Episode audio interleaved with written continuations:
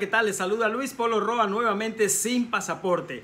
Antes que todo, quiero enviar una felicitación a todos por el Día Internacional del Turismo. Hoy 27 de septiembre, todos celebramos el Día del Turismo. Y vamos a iniciar con las informaciones porque ya está todo listo para el Festival Ícaro 2020, pero este año de manera virtual. Con el film Dos Fridas será inaugurado el décimo tercer Festival de Cine Ícaro Panamá 2020, evento organizado en producción conjunta por el GECU y la Fundación Pro Artes Escénicas y Audiovisuales. El Festival Ícaro se inaugurará este 30 de septiembre a las 7 de la noche de manera virtual.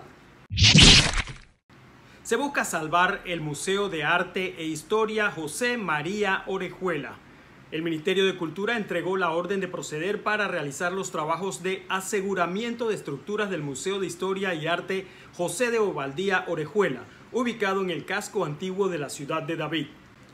Por un monto de 9 mil dólares serán ejecutados apuntalamientos del balcón frontal y el techo para evitar el colapso de la estructura que tiene más de 185 años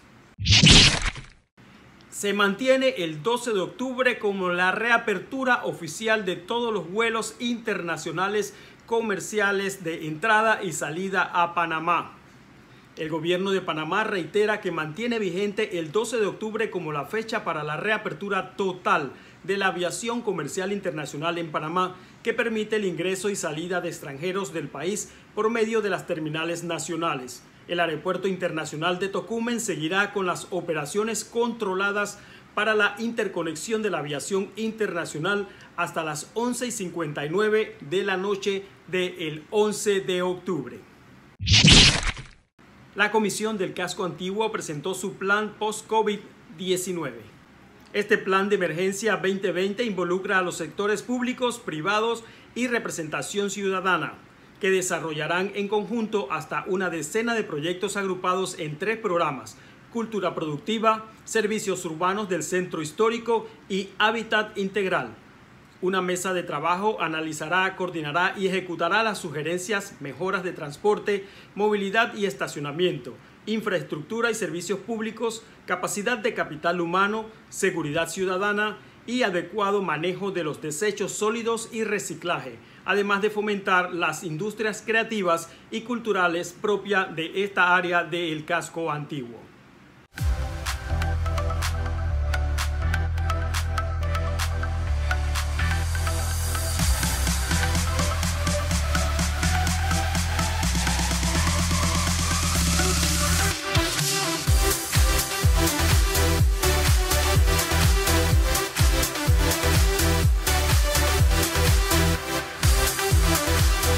Parece que ya no aguantan más. Los hoteleros solicitan una moratoria en su facturación eléctrica.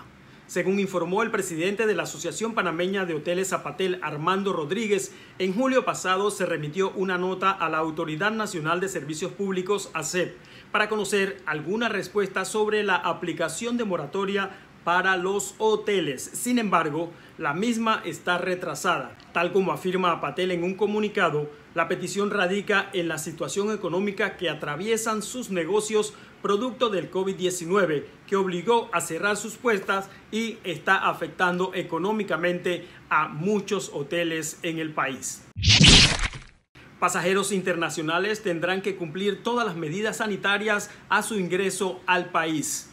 Toda persona nacional, residente o extranjera que pretenda ingresar al territorio nacional debe presentar a su llegada al país el certificado de prueba hisopado PCR o antígeno negativo con un máximo de 48 horas. De no presentarla deberá someterse a una prueba rápida en el aeropuerto con cargo al propio pasajero. Además, se determinaron otros lineamientos de cuarentena o no según la condición de cada pasajero. Otra buena noticia, liberan neonatos de tortuga en la playa El Uberito. Fueron 57 neonatos de tortugas marinas bebé de la especie Lepidochelis olivacea, o sea, tortuga lora, de las 100 que se desovaron de la tortuga el pasado 7 de agosto. Estas tortugas pequeñitas fueron liberadas por un grupo de voluntarios para la conservación de las tortugas marinas de Playa El Uberito en Las Tablas. Una buena iniciativa que felicitamos y que instamos a otras personas y otras agrupaciones a que lo hagan en sus respectivas playas. Y en el marco del Día Internacional del Turismo y del Mes del Turismo, se llevó a cabo este fin de semana el Experience Panama Expo.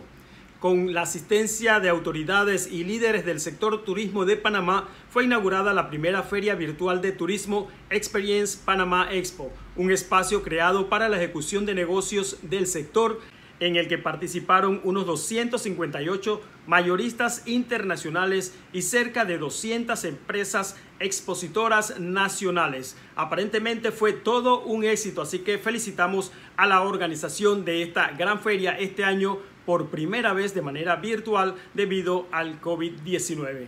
Esto es todo por hoy. Nos vemos la próxima semana con más información del sector de turismo nacional e internacional. Si quiere ampliar estas y más informaciones, puede entrar aquí a www.estoestour.com. Recuerda también seguirnos en nuestras redes sociales arroba Luis Polo Roa y arroba esto rayita abajo com.